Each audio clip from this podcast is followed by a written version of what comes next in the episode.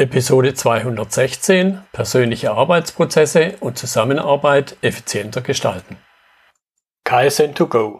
Herzlich willkommen zu dem Podcast für Lean-Interessierte, die in ihren Organisationen die kontinuierliche Verbesserung der Geschäftsprozesse und Abläufe anstreben, um Nutzen zu steigern, Ressourcenverbrauch zu reduzieren und damit Freiräume für echte Wertschöpfung zu schaffen, für mehr Erfolg durch Kunden- und Mitarbeiterzufriedenheit höhere Produktivität durch mehr Effektivität und Effizienz an den Maschinen, im Außendienst, in den Büros bis zur Chefetage. Heute habe ich Zack Davis bei mir im Podcastgespräch. Er ist Experte für persönliche Effektivität. Hallo, Herr Davis. Hallo, freue mich dabei zu sein. Ja, prima. Ich habe schon so einen halben Satz, ein Stichwort zu Ihnen gesagt, aber stellen Sie sich gerne noch mal in zwei, drei Sätzen ein bisschen intensiver vor. Ja, das kann man auf verschiedenen Ebenen beleuchten, um es simpel zu halten. Bei mir dreht sich alles um die Erhöhung der persönlichen Wirksamkeit, also die Frage, wie kann ich mehr bewirken in der Zeit, die ich habe, oder schlichtweg einfach die Anforderungen, die da sind, die an mich herangetragen werden, mit weniger Aufwand zu erledigen. Und dabei geht es mir nicht um irgendwelche Theorien, sondern Strategien, die wirklich helfen, die im Alltag eine Erleichterung bringen, ein bisschen produktiver machen, ähm, ein bisschen besseren Überblick bringen, den Stresspegel reduzieren an den Stellen, an denen der Schuh im Alltag tatsächlich drückt. Genau, und das sind ja auch Themen, die wunderbar in meinen Podcast reinpassen, in meine Themen reinpassen. Vielleicht zum Einstieg mal eine Begriffsklärung. Ich habe die Episode persönliche Arbeitsprozesse genannt, natürlich mit dem Kontext auch irgendwo Arbeitsleben. Was fällt Ihrer Ansicht nach da drunter und wo grenzen Sie sich vielleicht auch ab? Zum einen alles, was im eigenen Einfluss oder sogar Kontrollbereich liegt. Das sind zwei verschiedene Paar Schuhe, äh, Schuhe, Einfluss und Kontrolle. Was ich damit meine, ist unser eigener Kontrollbereich. Das sind Dinge, die wir zu 100 Prozent selbst im Griff haben. Also wie organisiere ich mich selbst, mein Selbst- und Zeitmanagement? Wie gehe ich zum Beispiel mit Informationen, der Informationsflut um? Wie treffe ich Prioritätsentscheidungen? Aber auch der Einflussbereich, also Dinge, die ich beeinflussen kann, aber nicht vollständig in meinem alleinigen Kontrollbereich liegen.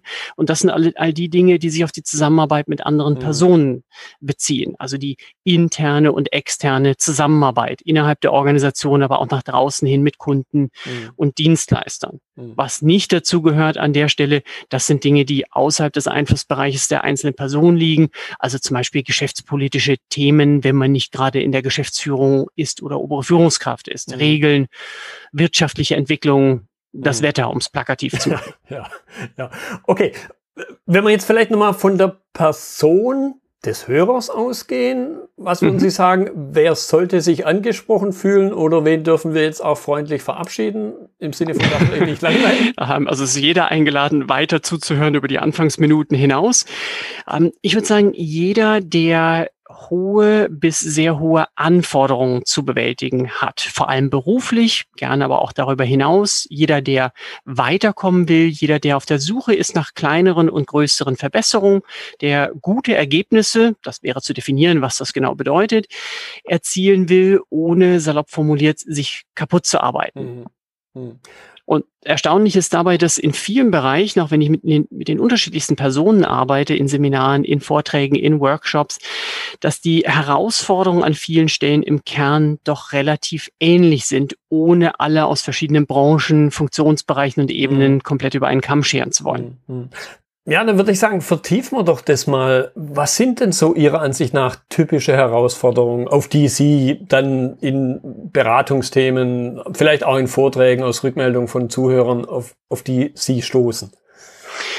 Das weiß ich tatsächlich relativ genau, nicht nur weil es meine tagtägliche Arbeit darstellt, sondern weil ich Fragen stelle und zuhöre. Mhm. Ähm, auch in dem, auch wenn ich in dem Fall jetzt eher derjenige bin, der Fragen beantwortet. Und wenn ich Teilnehmer frage, systematisch oder auch unsystematisch, sei es in Veranstaltungen oder im Vorfeld einer Veranstaltung, was einen davon abhält, produktiver zu sein, was einen davon abhält, was einem einen Strich durch die Planung macht oder was schlichtweg auch einfach stresst und nervt im Alltag, dann gibt es vier Kategorien von Antworten. Die erste Antwortkategorie ist, ich werde permanent rausgerissen. Ich möchte einfach nur ein Thema abarbeiten, das noch 10, 20, 30 Minuten dauern würde, aber permanent klingelt das Telefon, trifft eine E-Mail ein, steht jemand persönlich in der Tür. Also ich werde permanent rausgerissen aus meinem Arbeitsprozess. Fremdsteuerung, Unterbrechung, Störung, mhm. so kann man es zusammenfassen. Das zweite Thema, das immer wieder natürlicher aufkommt. Das ist alles, was sich dreht um das Thema Aufgabenplanung und Priorisierung unter der Herausforderung, so zu planen, so zu priorisieren, dass man die wichtigsten Dinge umgesetzt bekommt und das auch dann, wenn die Dinge anders kommen als gedacht. Ich könnte jetzt sagen, Klammer auf, jeden Tag im normalen Alltagswahnsinn. Mhm. Also wie kann ich so planen, dass ich die wichtigsten Dinge trotzdem hinbekomme, auch in einer Welt, die von Schnelllebigkeit und Veränderung, hoher Veränderungsgeschwindigkeit geprägt ist. Das dritte Thema ist leicht umschrieben, nämlich die Beobachtung, dass die Menge an Informationen, die beim arbeitenden Menschen eintrifft, tagtäglich eher gestiegen ist als gesunken ist. Und daraus erwächst der Wunsch nach mehr Übersicht, nach mehr Struktur, um auch bessere Entscheidungen äh, auch hinsichtlich der, der Prioritäten treffen zu können. Und wenn wir diese drei Themenbereiche oder einen davon besprechen, kommen wir relativ schnell an einen Punkt, an dem wir merken, wir sind alle keine Inseln. Wir sind in unserer Produktivität aufgrund einer großen Arbeitsteilung in den meisten Bereichen sehr stark abhängig von anderen Personen und angewiesen auf die effektive Zusammenarbeit, sowohl intern mit Kollegen, Mitarbeitern, wenn man Führungsverantwortung hat, Vorgesetzten, als auch externen Kooperationspartnern, Kunden, Dienstleistern und anderen Personen. Hm. Jetzt haben Sie es zum Teil schon angedeutet. Ich möchte es noch ein bisschen vertiefen, weil ich könnte mir vorstellen, mhm. dass da die größten Unterschiede bestehen, was typische Ursachen und Quellen dieser vier Herausforderungen sind. Das hängt davon ab, was, welches davon wir beleuchten. Aber wenn wir zum Beispiel mal in den ersten Punkt reingehen, nämlich, dass man permanent rausgerissen wird, also statistisch gesprochen wird der arbeitende Mensch alle elf Minuten unterbrochen. Das hat nichts mit Parship zu tun. Also alle elf Minuten verliebt sich ein Single über Parship. Da besteht, glaube ich, kein inhaltlicher Zusammenhang. Und äh, das hat große Auswirkungen auf die Produktivität. Also man hat mal anhand einer Studie festgestellt, dass Menschen, die regelmäßig durch E-Mails unterbrochen werden, im Schnitt für die, die eigentliche Aufgabe, also ohne dass man die Zeit, die für das Bearbeiten der E-Mail an sich benötigt wird, also das hat man rausgerechnet, ungefähr 50 Prozent länger brauchen für die eigentliche Tätigkeit. Mhm. Und übrigens auch ungefähr 50 Prozent mehr Fehler machen. Und das ist eine Herausforderung, das ist ein Nachteil in Sachen Produktivität und ein Nachteil in Sachen Stresspegel. Mhm. mhm. Und dazu dann gleich aber auch eine, eine Lösung, was kann man tun? Einfach alle Hinweise, ganz simpel, auf neue E-Mails deaktivieren. Und das gilt nicht nur für E-Mails am großen Rechner, sondern stellvertretend für alle Hinweise, Notifications, blinkend oder solche, die wir hören oder die irgendwo aufpoppen, Empfehlungen, die alle zu deaktivieren. Weil sonst bleibt es ein Vorhaben, wenn, wenn man zum Beispiel sich vornimmt, ich gucke nur dreimal am Tag in die Mails rein oder ich gucke nur einmal pro Stunde oder ich mache immer erst den Vorgang zu Ende, auch wenn der nur zwei Minuten dauert oder wenn er 15 Minuten dauert, bevor ich wieder in die Mails schaue.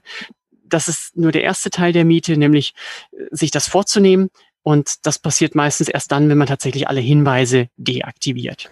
Im Outlook oder in welchem Programm auch immer man nutzt. Ja, und, und vielleicht sogar im Extremfall gibt es sogar durchaus ja auch technische Unterstützung, das im ganz Extremfall das Internet zu blockieren, die diversen Kanäle oder halt zum Beispiel das Mailprogramm an sich einfach zu beenden. Das, genau, selber, je nach Situation. Wenn ich das Mailprogramm dann für was anderes benötige, weil ich dann öfters mal ein Dokument aus meinem E-Mail-Postfach brauche mhm. oder ähnliches, dann ist es natürlich nicht ja. so optimal, dass, dass das Outlook oder was auch immer das Programm ist, dann das E-Mail-Programm zu schließen. Aber in manchen Fällen, wenn ich weiß, für die Aufgabe brauche ich nichts anderes als ein bestimmtes Dokument und drehe mich vielleicht 90 Grad nach rechts und äh, arbeite am anderen Bildschirm oder brauche den Bildschirm dafür gar nicht, ähm, ja, dann kann auch das Sinn machen. Ja. Absolut. Ja, jetzt ist in meiner Wahrnehmung ein Aspekt auch da sehr wichtig und da würde ich dann ganz gern von Ihnen hören, wie Sie es wahrnehmen. Das ist der Aspekt der Routine und zwar sowohl im positiven wie auch im negativen Sinn. Mhm. Ja, wir leben in einer Zeit, gerade jetzt aktuell in der Corona-Zeit, aber es ist kein Corona-spezifisches Phänomen, der großen Instabilität, der Unsicherheit. Menschen haben noch viel mehr Fragezeichen im Kopf in allen Lebensbereichen jetzt aktuell. Das ist tatsächlich Corona-spezifisch. Ähm, und dadurch ist die Sehnsucht nach Klarheit, nach ein bisschen mehr Struktur, Sicherheit, Überblick noch größer als zuvor. Und das ist natürlich ein paradoxes Phänomen, weil wir es einerseits weniger haben, auf der anderen Seite ist der dadurch auch der Wunsch nach genau den genannten Punkten äh, ist, ist höher. Und mhm. das hat viele Facetten. Ähm, und es ist sehr, sehr hilfreich für, viel, äh, für viele Menschen, vielleicht sogar für so gut wie alle Personen, sich selbst eine gewisse Struktur aufzuerlegen, so gut das eben möglich ist. Ja, das ist immer der Spagat zwischen Struktur haben auf der einen Seite, auf der anderen Seite flexibel reagieren können. Und mhm. vielen Menschen helfen zum Beispiel Morgenroutinen oder nur, wie eben angesprochen, so und so oft in die E-Mails reinzuschauen oder ähm, einen groben Tagesplan zu machen. Aber die Kunst dabei ist es, wenn wir auf das, über das Thema Tagesplan sprechen, den Tag nicht so sehr voll zu planen und so starr zu haben, dass vorprogrammiert ist, dass man mit dem Gefühl rausgeht am Ende des Arbeitstages, ob das um 16 Uhr ist oder um 20 Uhr. Ich habe viel gemacht heute, mhm. eine ganze Menge, nur nicht das, was ich mir vorgenommen hatte. Mhm. Und, ja. aber das andere Extrem ist auch nicht gut. Es gibt Menschen, die mittlerweile viele Menschen, die hingehen und sagen, ich plane gar nicht mehr, ich gucke einfach mal, was heute passiert. Das ist nachvollziehbar. Man vermeidet dann das Frustrationserlebnis, am Ende des Tages wenig vom Vorgenommenen geschafft zu haben. Aber es ist natürlich hinsichtlich Zielorientierung, Ergebnisse produzieren, auch nicht so optimal, wenn man nur reagiert. Und eine Lösung kann zum Beispiel sein, zu sagen, ich plane jetzt nicht 70 Prozent meines Tages voll oder 50 oder 90 Prozent, das kann auch ein Ansatz sein, sondern zum Beispiel zu sagen, ich definiere für heute nur in Anführungsstrichen die Top drei Dinge, die Dinge, die wichtigsten Dinge, die die größte Hebelwirkung haben, die aber nicht in Summe acht Stunden ausmachen, auch nicht sechs Stunden, sondern deutlich weniger. Und das ist meine Messlatte dafür, wenn ich am Ende des Tages Bilanz ziehe, ob ich zufrieden bin damit oder nicht. Wenn ich mhm. das schaffe, diese drei Dinge, dann war das ein guter Tag, alles andere ist Bonus. Ja, ja. Das ist dann ein fairerer Maßstab sich selbst gegenüber.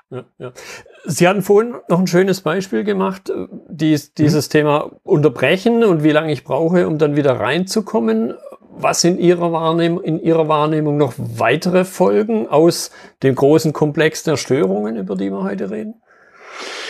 Wir zahlen durch Unterbrechung einen Preis auf zwei bis drei Ebenen, ähm, sowohl in puncto Effizienz als auch in puncto Qualität und auch dritter Punkt im Punkto Stresspegel. Ich mache manchmal eine ganz simple Übung mit Teilnehmern, wo ich sie einfach bitte, 30 Informationen aufzuschreiben, auf Zeit, handschriftlich. Und im ersten Durchgang, es gibt zwei Durchgänge, im ersten Durchgang soll man einfach die Zahlen eins bis zehn aufschreiben, die Buchstaben A bis J, also die ersten zehn Buchstaben und das Wort Management. Das sind auch zehn Buchstaben, in Summe 30 Informationen.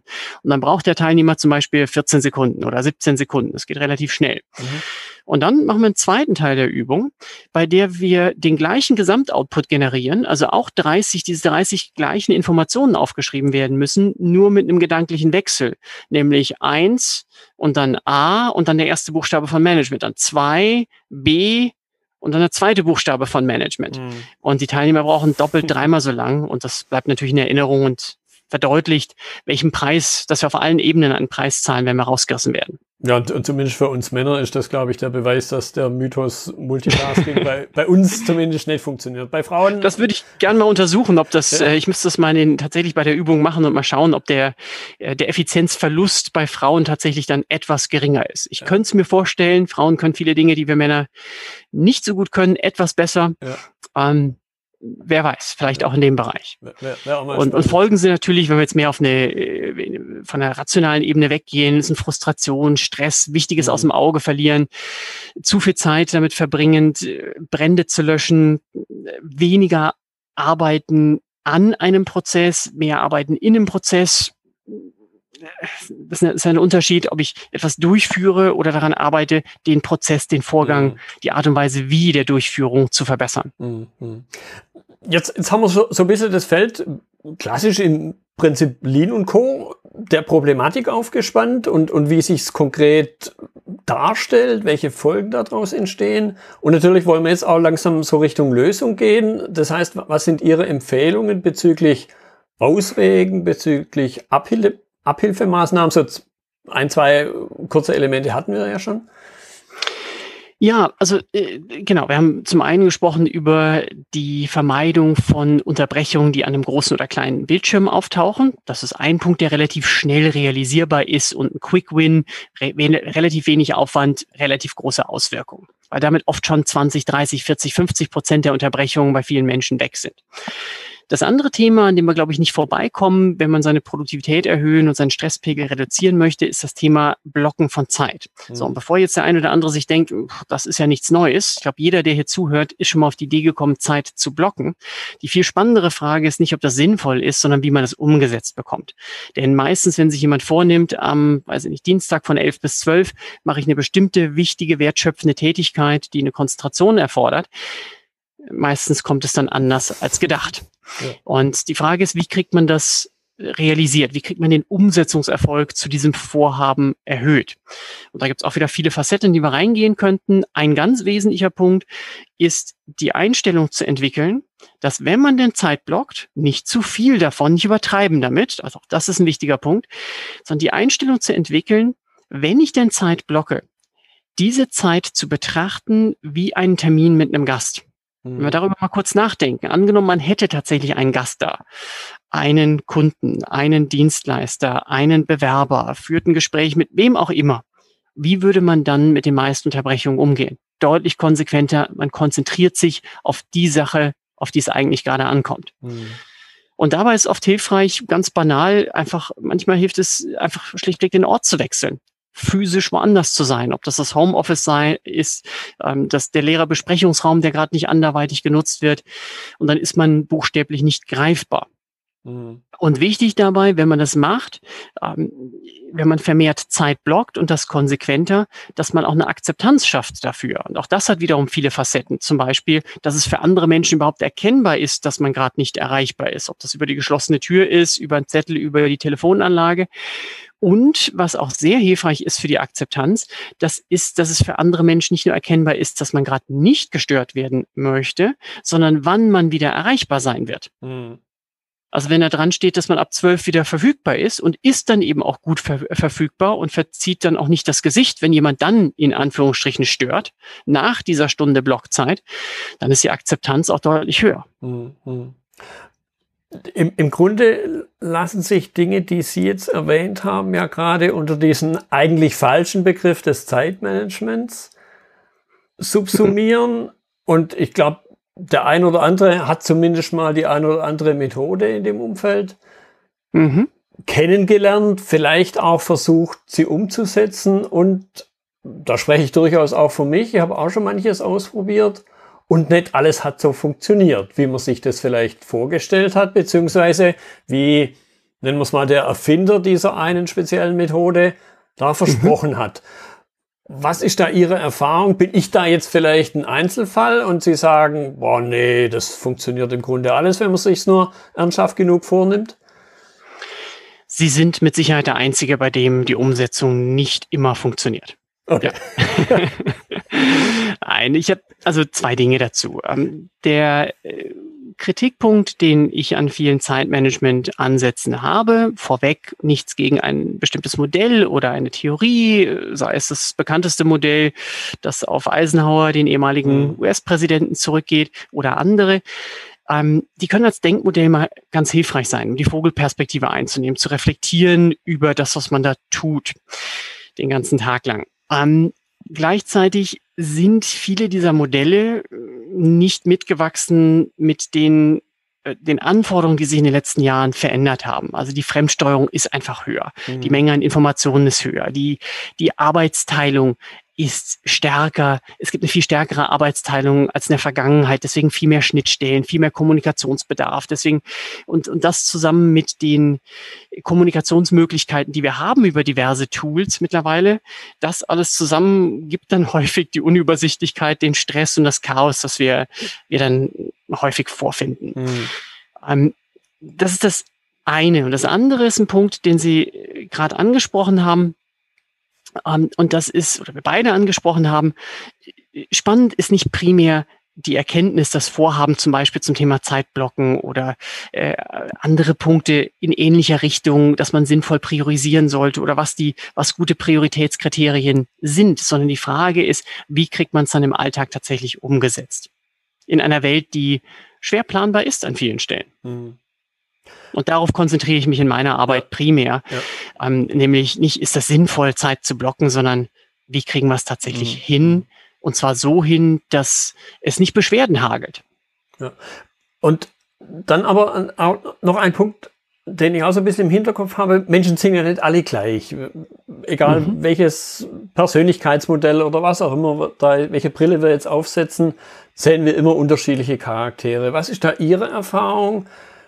Wie weit hat eine, nennen wir es mal, ide nee, ideal würde ich nicht mal sagen, eine geeignete Methodik, wird sie beeinflusst von dem Individuum?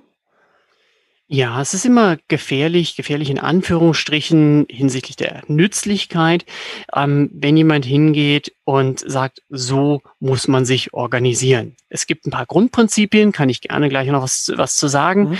die sich bewährt haben, die wohl für jeden oder so ziemlich jeden Sinn machen, aber Menschen sind unterschiedlich. Ähm, Menschen haben unterschiedliche Persönlichkeiten, was natürlich keine neue Feststellung ist.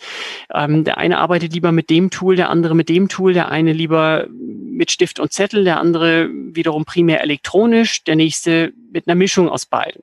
Und man muss natürlich auch berücksichtigen, dass es hinsichtlich der Anforderungen und Rahmenbedingungen Unterschiede gibt. Ähm, wenn wir in einer Organisation zum einen jemanden haben, der zum Beispiel in der Assistenz arbeitet, wo typischerweise sehr viele Informationen, Prozesse zusammenlaufen und auf der anderen Seite jemanden mit Führungsverantwortung oder den Leiter des Unternehmens, den Inhaber oder den Vorstand, Geschäftsführung, dann sind das natürlich, gibt es natürlich funktionsabhängige Unterschiede. Mhm.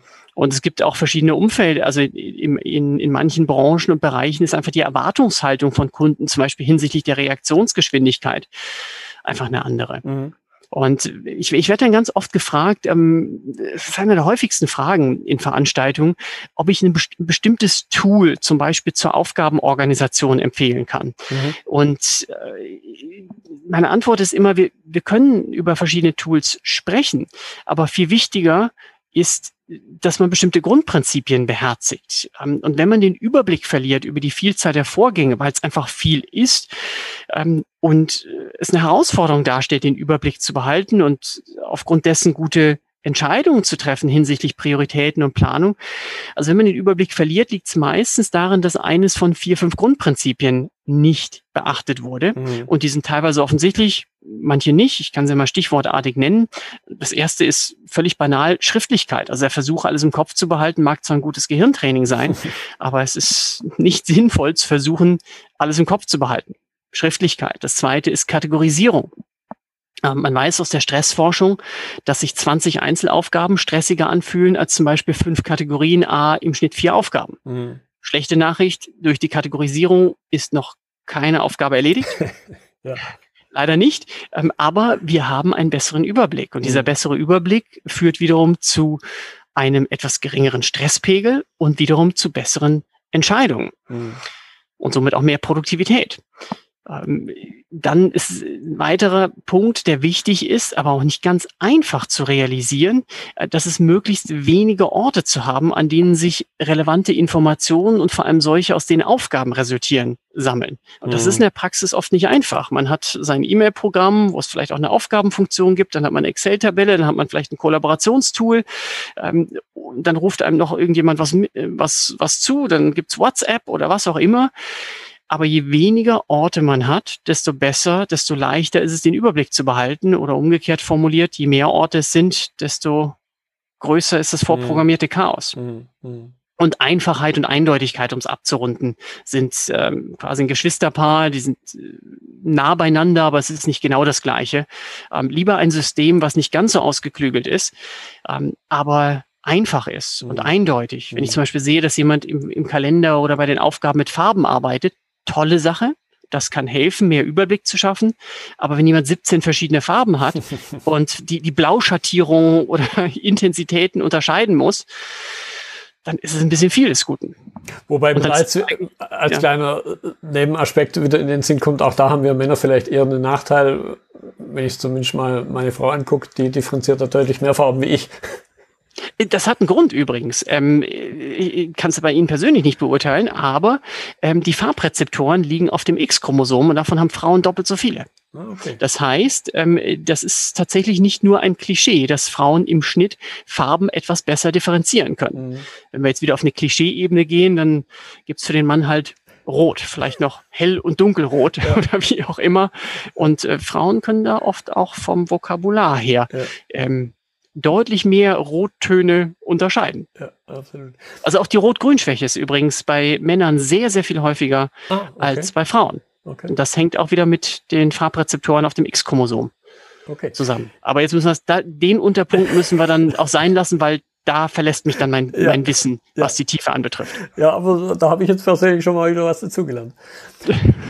so, jetzt äh, habe ich mir in der Vorbereitung immer noch ein paar Gedanken gemacht und ich äh, schlage so gern so eine Brücke in andere Richtungen. Habe mir jetzt hier überlegt, okay, was, was könnte unter dem Aspekt persönliche Arbeitsprozesse, Zusammenarbeit, was könnte da eine Brücke irgendwo anders hin sein? Und kam dann im Kontrast drauf, okay, Arbeitsleben an der einen Stelle, Privatleben oder eben nicht Arbeitsleben. Wo sehen Sie da, nennen wir es mal, Wechselwirkungen oder mhm. wo weicht sich diese, diese Abgrenzung an der Stelle vielleicht auf? Oder wo ist es sinnvoll, es stärker abzugrenzen? Ja, ist ein ganz großes Thema. Wir haben äh, einerseits äh, die ganz tolle Situation, dass wir völlig, also viele Aufgaben völlig orts- und teilweise zeitunabhängig durchführen können. Man kann die Dinge einfach mit nach Hause nehmen. Man kann auch mal, wenn man im Urlaub meint, irgendwas erledigen zu müssen, mal darauf reagieren, ohne zurückzufliegen. Ähm, auf der anderen Seite bringt das natürlich ja, sehr offensichtliche Nachteile mit, nämlich dass es schwer ist abzuschalten. Ja, mhm. selbst wenn man auf der Couch sitzt und eigentlich gerade nicht arbeitet, Eingriff in die Hosentasche oder wo auch immer hin das, das Handy gerade ist ähm, oder zum Tablet und man hat sein Büro quasi wieder da. Mhm. Und das ist einerseits ganz, ganz toll und liefert ganz viel Flexibilität. Auf der anderen Seite macht es, es die, macht es die Situation schwerer, Balance zu finden.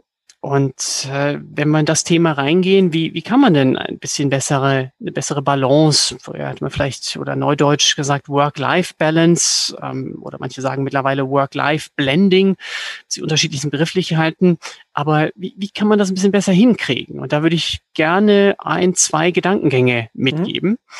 Mhm. Ähm, und zwar das eine ist, ähm, es gibt einen Unterschied zwischen Mikro- und Makrobalance. Ähm, was ich damit meine, ist, Menschen versuchen häufig, zum Beispiel innerhalb eines Tages, ähm, alles unterzubringen. Was ich damit konkret meine, ist etwas aus jedem Lebensbereich. Und manchmal geht das, manchmal ist es möglich, ähm, häufig aber nicht. Und ich finde es auch nicht entscheidend, dass man eine Mikrobalance hat, sondern mhm. dass man eine Makrobalance hat. Und damit meine ich konkret, ich gebe mal ein Beispiel. Ich hatte mal einen Tag, da habe ich morgens mit den Kindern gefrühstückt, habe die in Schule und Kindergarten, wir haben fünf Kinder, ähm, vier davon in Schule und Kindergarten, ähm, gefahren, bin zum Flughafen gefahren, zu einem Vortragseinsatz, der war auch noch an einer Strandlocation, war frühzeitig da, konnte eine Stunde laufen gehen, im Meer noch abkühlen, den Vortrag machen, anschließend äh, schöne Rückmeldung bekommen, drei Folgeaufträge wieder zum Flughafen zurück, auf dem Weg zum Flughafen äh, ein paar gute Gespräche führen können mit einem Kunden und einem Mitarbeiter. Bin zurückgeflogen und saß noch am späten Nachmittag zu Hause, kommt mit den Kindern spielen und mit der Familie Abendessen. Mhm. So, toller Tag, super. Ist das realistisch, dass diese Balance an, dass man so eine Balance aller Lebensbereiche oder aller wesentlichen Lebensbereiche an einem Tag hat? Es kann mal passieren. Mhm aber das ist Wunschdenken. Aber innerhalb, wenn wir den Zeitraum erweitern, zwei Tage, drei Tage, vier Tage, dann sollte es schon Platz geben für, für alle wesentlichen Lebensbereiche.